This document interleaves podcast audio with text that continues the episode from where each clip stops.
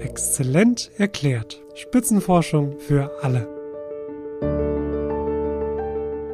Die Frauen hatten keine Wahl, sie mussten diese Tätowierung nach der Hochzeit bekommen, sonst hätten die Schwiegereltern und auch der Ehemann nichts gegessen, was sie gekocht hätten. Da gibt es tatsächlich auch Studien zu, die sich mit dem Sammeln von Tätowierungen beschaffen. Das sind dann die sogenannten Tattoo Collectors. Ich habe mich letztens tätowiert, also nicht richtig, sondern nur temporär. Und nach zwei Wochen waren die kleinen Sternchen dann auch wieder weg.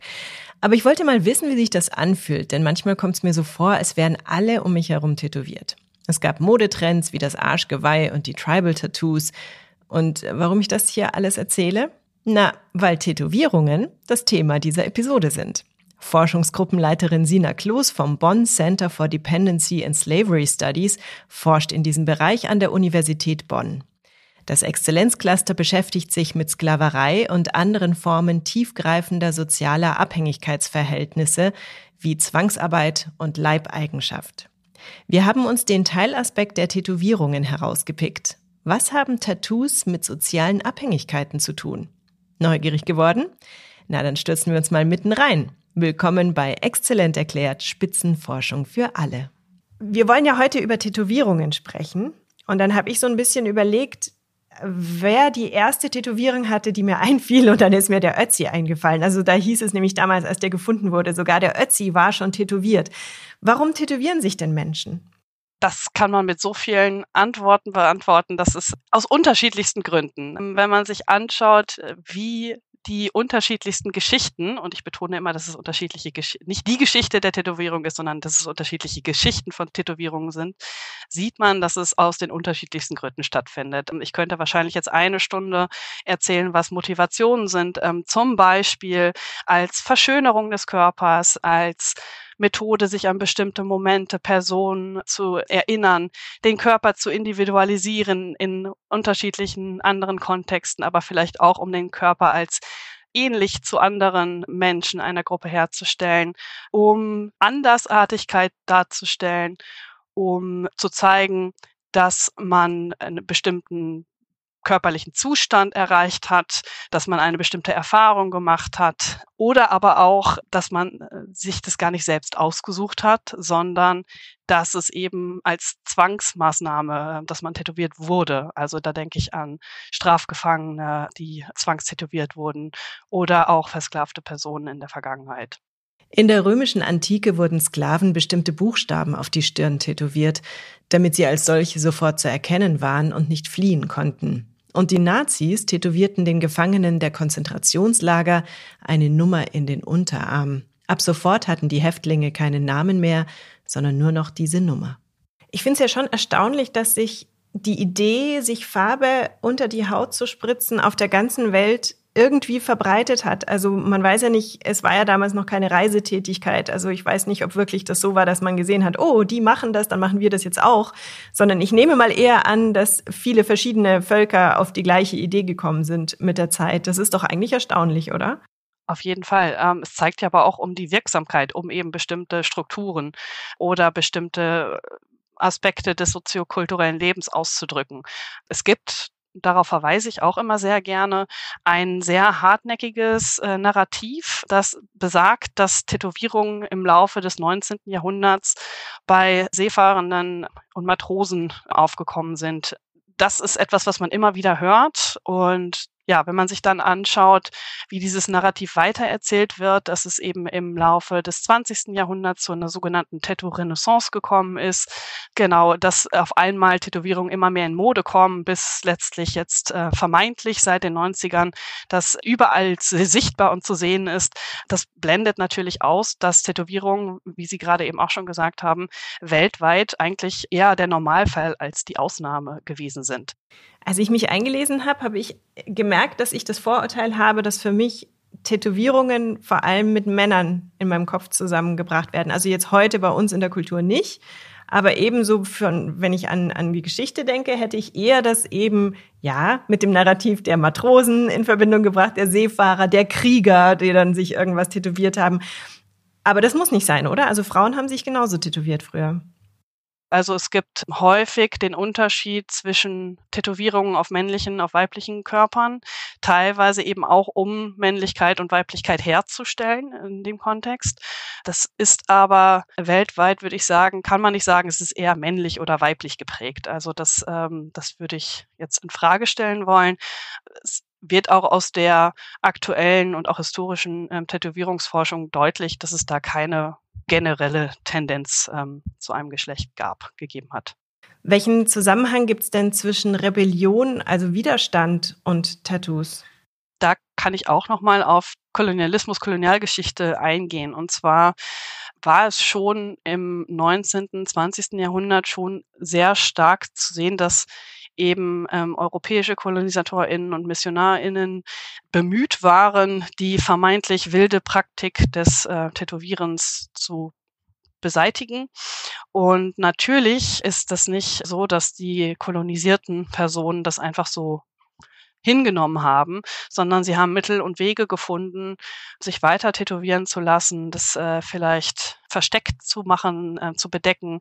Und man sieht eigentlich, dass es immer wieder zu Revitalisierungsmaßnahmen gekommen ähm, ist. Spielen denn Tattoos in der frühen Emanzipation oder im Feminismus auch eine Rolle?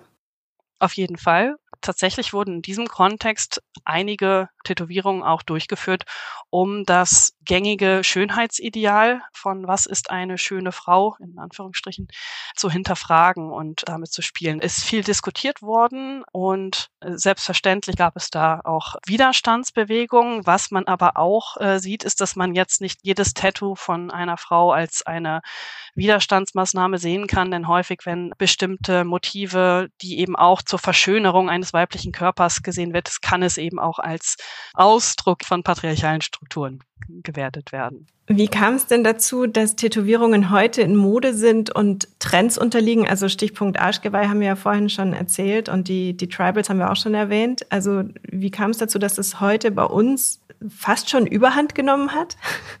Das ist eine sehr gute Frage, wenn ich die beantworten könnte. Es gibt natürlich, es ist ähm, die die Sichtbarkeit hat deutlich zugenommen, würde ich sagen. Dass man natürlich in der Populärkultur ähm, ist es angekommen und da wird ähm, natürlich dann ähm, durch die gesteigerte Sichtbarkeit und auch eine gestiegene Akzeptanz. Also ich würde nicht sagen, dass das grundsätzlich ähm, bei allen akzeptiert ist, aber eben die Akzeptanz ist durchaus höher. Das hat das natürlich beeinflusst. Man kann natürlich auch diskutieren, inwiefern bestimmte Idole tatsächlich bestimmte Moden auch beeinflussen können. Aber ja, die Tatsache, dass eben Vorbilder FußballerInnen, das wird immer gerne als ein Beispiel genannt und auch hinterfragt, SchauspielerInnen und so weiter, sehr sichtbar Tätowierungen haben, wird sicherlich einen Einfluss gehabt haben, aber ich denke auch nicht den einzigen. Das wäre jetzt wieder eine zu ja, eingeschränkte Sichtweise darauf. Also da gibt es unterschiedlichste äh, Gründe, denke ich. Und das ist auch für jede Person so individuell, warum man eine Tätowierung bekommt, dass ich das anmaßend fände, das jetzt komplett ausgiebig ergründen zu können. Ich habe manchmal das Gefühl, bei den Leuten, die sehr stark tätowiert sind, die ich kenne, dass es auch zu einer so einer Art Sucht werden kann. Also das bleibt dann nicht bei einem, sondern dann macht man immer weiter, bis keine Haut mehr übrig ist, so ungefähr. Da gibt es tatsächlich auch Studien zu, die sich mit dem Sammeln von Tätowierungen beschaffen. Das sind dann die sogenannten Tattoo Collectors. Ja, das ist tatsächlich ein Phänomen, was man sieht, ähm, inwiefern das jetzt eine, eine Sucht tatsächlich ist. Aber da gibt es auf jeden Fall. Und was auch wirklich deutlich wird, ist, dass eben eine gewisse, ja, ähm, im Englischen Artification von Tätowierungen stattgefunden hat. Und ähm, dass es eben auch nicht nur die Anzahl, aber auch diese Sichtbarkeit eben auch nichts stigmatisiert Faszinierendes mehr ist, sondern auch als eine neue Form von Kunst gewertet wird. Das sieht man in der Wissenschaft zum Beispiel daran, dass sich immer mehr, noch nicht sehr viele, aber immer mehr Forschung auch im kunstgeschichtlichen Bereich mit Tätowierungen besch äh, beschäftigt. Also das war etwas, was bis vor in der jüngsten Zeit, würde ich behaupten, äh, in der Kunstgeschichte noch keinen Raum hatte. Das ändert sich gerade. Und da sind eben häufig großflächige Tätowierungen auch im, im, im, stehen da im Fokus. Und man liest, hört, spricht ja auch häufig über bestimmte Tattoo-KünstlerInnen. Früher waren das häufig nur TätowiererInnen. Häufig sind es eben jetzt auch Tattoo-Artists im Englischen. Genau, da kann es dann tatsächlich ja auch schon mal Monate, Jahre dauern, bis man einen gewissen Termin bekommt und insofern eben ein großflächiges Tattoo von dieser oder jener Künstlerin ist dann ähm, ja auch was ganz Besonderes und das darf dann auch schon häufig großflächiger sein. Es ist wahrscheinlich eher eine philosophisch zu beantwortende Frage, aber trennen uns Tattoos eher oder bringen sie uns zusammen? Sowohl als auch, muss ich wieder sagen. Es gibt ja auch ganz unterschiedliche Perspektiven zu der Tätowierung. Es gibt die Person, die sich tätowiert und es gibt die Person, die das sich anschauen. Es gibt die Person, die das Ganze tätowiert.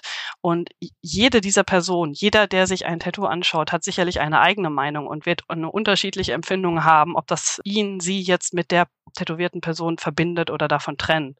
Und ähm, sicherlich haben da Motive eine Bedeutung, aber eben auch die Praktiken die gesellschaftliche Akzeptanz.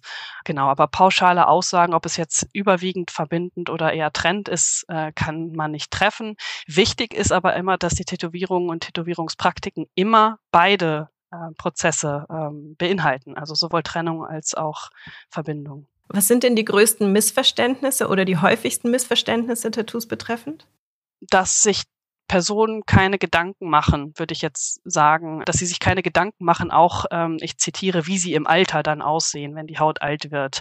Das ist nicht das, was ich festgestellt habe. Also natürlich auch schwierig zu verallgemeinern, aber und eben auch diese Frage, ob es wirklich eine Mode ist, ähm, wird, glaube ich, von vielen Personen, ähm, die tätowiert sind, auch sehr kritisch gesehen, weil es ja eben etwas ist, was man lebenslang auf der Haut hat, im besten Fall. beziehungsweise auch das ist ja gerade im Wandel. Aber dass eben häufig der Diskurs um die Mode der Tätowierung doch als ein sehr großes Missverständnis interpretiert wird.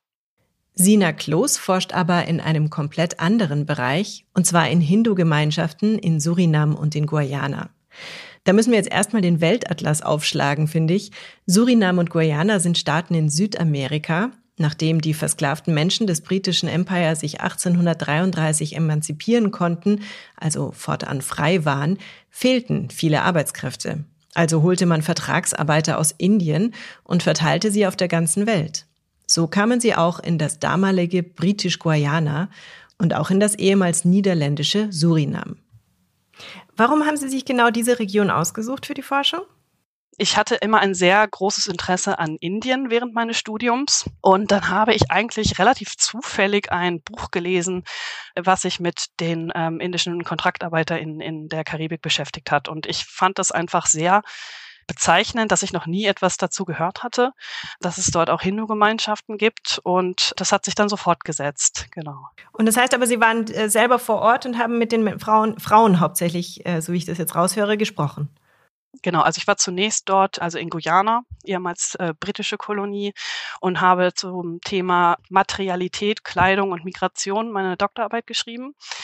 Und eigentlich war das ein sehr ethnologisches Unterfangen, wie ich an das jetzige Tätowierungsthema gekommen bin, denn ich hatte gewisse Vorstellungen von dem, was Kleidung ist, also im englischen Dress, habe Fragen gestellt und eigentlich meine Großmutter in Anführungsstrichen vor Ort hat mich dann sehr direkt darauf verwiesen, dass ich ja eigentlich eine sehr eingeschränkte Vorstellung von Dress, von Kleidung habe und dass ich dann mir ja auch ihr Gotner, also ihre Tätowierung angucken müsste. Und das ist hängen geblieben und daraufhin habe ich dann weiter jetzt im Laufe der Forschungsreise äh, des Habilitationsprojekts anvisiert, um mich mit Körpermodifikationen, also Fragen von Körperpolitik am Beispiel von Tätowierung zu beschäftigen und habe das Ganze eben auf äh, Guyana, Surinam und Trinidad ausgeweitet. Die Frauen, die heute noch solche Tätowierungen haben, sind 80 Jahre alt oder älter, denn dieses Ritual gibt es heute nicht mehr. Und dort sind eben sehr häufig die Initialen des Ehemannes ein Teil, ein Bestandteil. Daneben gibt es Hindu-Motive, wie ich eben schon meinte, das Ohmzeichen, oder aber auch bestimmte ein V habe ich gesehen, ich habe auch schon mal einen Elefanten gesehen und manchmal auch bestimmte Motive, die man ohne die Beschreibung und Ausführung der Frauen eigentlich auch gar nicht werten kann. Da ist zum Beispiel das sogenannte Sita Kirasoi Motiv, das ist Hindi und heißt Sita's Kitchen, führt wahrscheinlich zu weit, wenn ich das jetzt hier ausführe. Ähm, sind unterschiedliche Elemente, die man wiederfindet. In der Region, in der ich aber war, habe ich festgestellt, dass es eine sehr charakteristische Tätowierungen gibt. Und zwar habe ich das versucht so zu beschreiben, als in der obersten, das, das der oberste Teil ist das Om-Zeichen.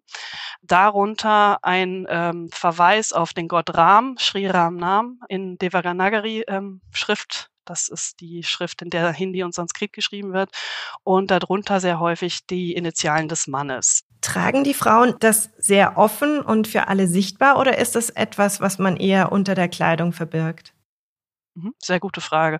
Und zwar in der Vergangenheit war es weniger sichtbar. Die Tätowierungen befinden sich alle am inneren Unterarm, eigentlich direkt vor der Armbeuge und häufig wurden längere Kleider getragen, die das verdeckt haben oder aber auch andere Formen von Schmuck, also Armreifen, die teilweise sehr hoch getragen wurden. Und eine Informantin beispielsweise hat mir gesagt, dass man das eigentlich früher gar nicht gesehen hat.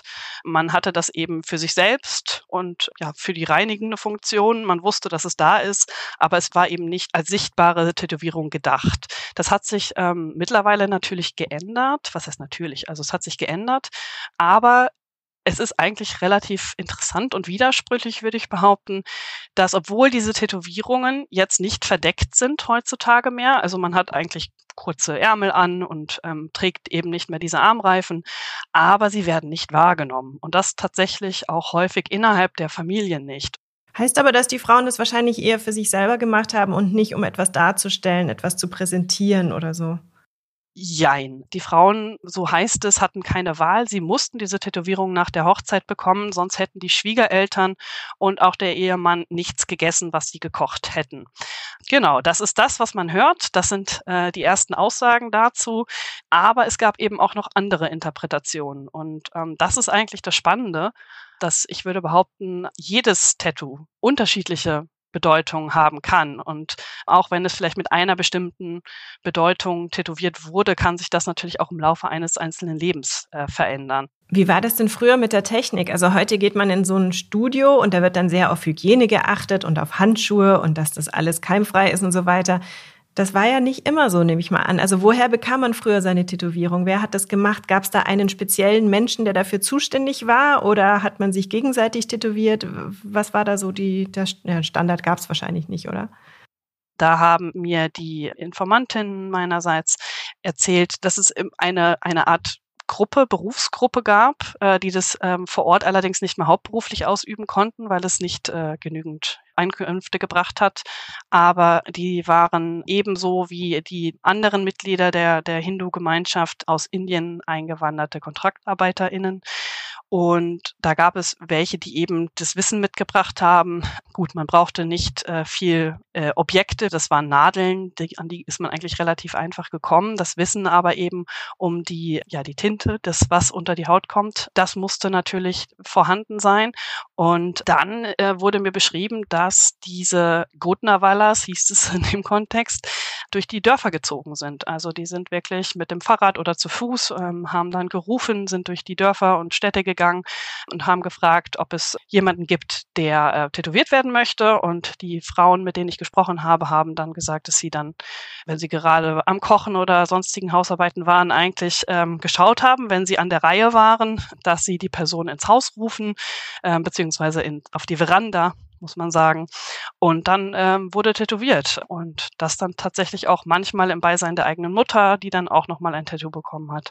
Also das fand dann tatsächlich zu Hause statt. Die hygienischen Bedingungen waren natürlich anders als heute. Spielt der Schmerz auch eine Rolle? Also ein Tattoo ist ja immer mit Schmerzen verbunden und ich nehme an, damals noch mehr als heute. Also war das auch ein Aspekt dessen, warum die für manche Völker wichtig waren? Ich denke äh, schon. Im Kontext meiner Forschung fand es beispielsweise mit zusammengebundenen Nadeln, da wurden acht Nadeln zusammengebunden und dann in eine ja selbst hergestellte, von der tätowierenden Person selbst hergestellte Tinte gedippt und dann unter die Haut gestochen. Das wurde mir immer als äußerst schmerzhaft dargestellt und ähm, erzählt, häufig von den älteren Hindu-Frauen, mit denen ich spreche. Und ich hatte aber immer den Eindruck, dass das Aushalten, das Aushalten dieses Schmerzes auch eine gewisse Auszeichnung war, weil die Personen, die dann ein bestimmt großes Tattoo hatten oder haben, eben auch besonders viel Schmerzen aushalten konnten. Und das ist dann eine gewisse Funktion auch des Status, aber natürlich eben auch eine gewisse, ja, vielleicht reinigende Funktion mit bestimmten Schmerzerlebnissen, bestimmte Erinnerungen, bestimmte Dinge kurzzeitig vergessen zu machen oder auch langfristig. Aber eben auch, und das finde ich auch wiederum sehr wichtig, bestimmte Erfahrungen, Schmerzerfahrungen können eben auch Verbindungen zu anderen Menschen am Ritual oder an der Tätowierung Beteiligten herstellen. Das heißt, wir denken häufig an Tätowierungen als ein individuelles Ritual, ähm, aber ganz häufig finden Tätowierungen äh, nicht nur zwischen der tätowierenden Person und der Tätowierten statt, sondern es sind mehrere Personen involviert. Äh, Personen, die zeitgleich ein Tattoo bekommen oder die nacheinander eine Tätowierung bekommen. Und teilweise dieses Gefühl der gemeinsamen Schmerzerfahrung kann doch sehr langfristige und nachhaltige soziale Beziehungen herstellen. Sich so ein Tattoo stechen zu lassen war nicht ganz billig, aber die Leute konnten es sich leisten. Es hatte etwas mit Status zu tun, also dem Status der Ehefrau. Und oft wurden die Tätowiererinnen auch nicht mit Geld bezahlt, sondern mit Nahrungsmitteln oder ähnlichen Dingen. Aber was interessant an der Bezahlung ist, ist, dass es häufig als eine Art Geschenk der Mutter ausgelegt wurde. Also viele der Frauen, ich hatte ja gerade eben schon dieses Beispiel genannt, dass ähm, die tätowierende Person eingeladen wurde und ähm, dann wurde das eigentlich äh, häufig von der Mutter, der eigenen leiblichen Mutter bezahlt und dementsprechend ähm, egal, unabhängig davon, was tätowiert wurde, wurde die Tätowierung so als eine Art der Erinnerung an die Mutter. Und das ist nicht zu unterschätzen, denn in dem Kontext, dass es, in dem es tätowiert wurde, die Hochzeit, äh, bedeutete eben auch den Abschied vom elterlichen Haus Haushalt. Und häufig hieß es, dass man, wenn man Glück hatte, ein oder zweimal in fünf Jahren die oder in, in einem Jahr die Familie wiedergesehen hat. Das heißt, die Tätowierung, unabhängig eben, ob das jetzt die Initialen des Ehemannes waren oder nicht, erinnerten die Frauen, und das ist wirklich etwas, was ich in den meisten Interviews ähm, gehört habe, an äh, die Mutter, die, und es wurde als mütterliches Geschenk ausgelegt. Wie ist es denn mit den jüngeren Frauen? Also Sie haben ja gesagt, dass, dass jetzt eigentlich nur die Frauen 80 plus noch haben und die Jüngeren das nicht mehr haben. Ist das eine Art von Emanzipation, dass man das eben nicht mehr wollte, diese Abhängigkeit so zu zeigen? Das versuche ich gerade aktiv herauszufinden. Ich habe da noch keine Schlussfolgerung, keine konkreten. Ich sehe das schon so, dass viele der jetzt 20, 30, 40-jährigen Frauen, auch Männer, sagen, das ist eine in Anführungsstrichen überholte, veraltete teils wird sogar rückständig, backward genannt, Tradition, die die Unterdrückung der Frauen widerspiegelt. Und das ist etwas, was sie nicht möchten, was überholt ist äh, gegenwärtig. Das wird äh, durchaus auch so gesagt, gewertet. Es gibt aber auch die Theorie, dass irgendwann keine TätowiererInnen mehr da waren, die das Wissen hatten, um es durchzuführen, weil irgendwann die Migration aus Indien aufhörte in den 1920ern zumindest die im Kontraktarbeitersystem. Und äh, dazu kommt aber auch, dass, und das darf man nicht unterschätzen, in den damals noch kolonialen Gesellschaften Tätowierungen etwas waren, was sehr verpönt war, etwas, was stigmatisiert war, etwas, was vermeintlich die in Anführungsstrichen Rückständigkeit von bestimmten Gruppen symbolisierte. Das war insbesondere im Kontext europäisch, des europäischen Kolonialismus so, der sich ja sehr stark mit dem Christentum dort ja, ausgetauscht hat, zumindest im Kontext von Tätowierungen. So Tätowierungen als etwas, was es ähm, ja, ich sag mal, auszumerzen galt. Und äh, wenn man als respektabel in diesem Kontext gelten wollte und vielleicht es auch in der kolonialen Gesellschaft zu etwas bringen wollte, dann war es vielleicht nicht von Vorteil, eine Tätowierung oder eine derartige Tätowierung zu haben. Also ich denke, das sind unterschiedliche Aspekte, die zusammenkommen und Emanzipation ist sicherlich ein Teil davon. Das war unser kleiner Ausflug nach Südamerika. Sina Kloß hat mir im Gespräch noch verraten, dass sie oft nach dem Sinn ihrer Forschung gefragt wird. Also habe ich sie das natürlich auch gefragt. Ja, dann frage ich das doch jetzt mal. Was ist denn eigentlich der Sinn dieser Forschung? Es werde ich tatsächlich sehr häufig gefragt, weil nicht verstanden wird, was man über diese Tätowierung eigentlich lernen kann. Und da möchte ich nochmal auf den, auf den Begriff eben der Körperpolitik äh, verweisen. Also eben, dass Tätowierungen als eine Form der Körpermodifikation auch ein Ausdruck der Körperpolitik sind. Und Körperpolitik, damit meine ich eben, wie bestimmte Körper, menschliche, nichtmenschliche, eben politisiert werden und Gegenstand von Politik werden. Und also wird sehr deutlich, wenn man darüber nachdenkt, äh, die Diskussion, darf ich in bestimmten Berufen eine Tätowierung haben, die sichtbar ist? Das als sehr plakatives Beispiel. Und es hat immer schon eben, wir hatten, wir haben jetzt ähm, nicht viel über Zwangstätowierungen gesprochen, aber es hat eben immer schon Formen gegeben, in denen Körper eingesetzt wurden und Tätowierungen eingesetzt wurden, um staatliche Regulationen, Sanktionen und so weiter auszuführen. Und da finde ich eben Tätowierungen einen ähm, spannenden Ansatzpunkt, der Einblicke gibt in ganz neue Ansätze gibt, um ähm, bestimmte Praktiken von äh, Körperpolitik eigentlich äh, zu analysieren und welche Bedeutung Körper eben bei der Regulation und auch in der Herstellung von sozialen Hierarchien und Machtasymmetrien hatten und haben. Ich kann Sie nicht gehen lassen, ohne Sie das zu fragen. Sie müssen aber nicht antworten. Haben Sie selber Tattoos? Ich habe selber keine Tätowierung. Nein, das ist tatsächlich äh, immer wieder auch ein Thema. Und ähm, ich habe einmal in Köln eine äh, Veranstaltung, eine öffentliche Veranstaltung durchgeführt und war auch selbst ganz nervös, weil wir sehr viele ähm, TätowiererInnen eingeladen hatten und ich das Gefühl hatte, dass ich vielleicht nicht ernst genommen werde. Und äh, das Feedback war aber eigentlich eher positiv ähm, im Sinne von, ah, jetzt ist es in der Wissenschaft angekommen und man braucht kein Tattoo, um sich dafür zu interessieren. Das wurde dann eher als ähm, Aufwertung der Thematik dargestellt. Es ist nicht so, dass ich äh, da ähm, ablehnend gegenüberstehe, aber für mich, ich habe äh, noch kein Motiv gefunden. Kann ich gut verstehen. Ich selber bin schlichtweg zu feige und mag keine Nadeln. Aber auch ohne Tattoo kommt man ganz gut durchs Leben. Das war's für heute. Wir hören uns dann nächstes Mal wieder mit einem neuen Thema. Schaut doch mal in die bisherige Episodenliste. Da ist sicherlich vieles, was euch interessiert. Ich freue mich natürlich vor allem auch, wenn ihr abonniert und dadurch zeigt, dass euch dieser Podcast am Herzen liegt. Ich weiß, es ist schwer, sich jedes Mal auf ein komplett anderes wissenschaftliches Thema einzulassen, aber ich bin stolz darauf, dass so viele von euch mit mir auf diese Abenteuerreise gehen. Bis zum nächsten Mal, bleibt neugierig. Eure Larissa Vassilian. 57 Exzellenzcluster, ein Podcast. Regelmäßig berichtet Exzellent erklärt aus einem der Forschungsverbünde, die im Rahmen der Exzellenzstrategie des Bundes und der Länder gefördert werden. Die Reise geht quer durch die Republik und genauso vielfältig wie die Standorte sind die Themen. Von A wie Afrika-Studien bis Z wie Zukunft der Medizin. Seid bei der nächsten Folge wieder dabei und taucht ein in die spannende Welt der Spitzenforschung. Wenn euch der Podcast gefallen hat, abonniert Exzellent erklärt bei dem Podcast-Anbieter eurer Wahl. Ihr habt noch Fragen? Hinterlasst uns einen Kommentar oder schreibt uns an info at exzellent-erklärt.de.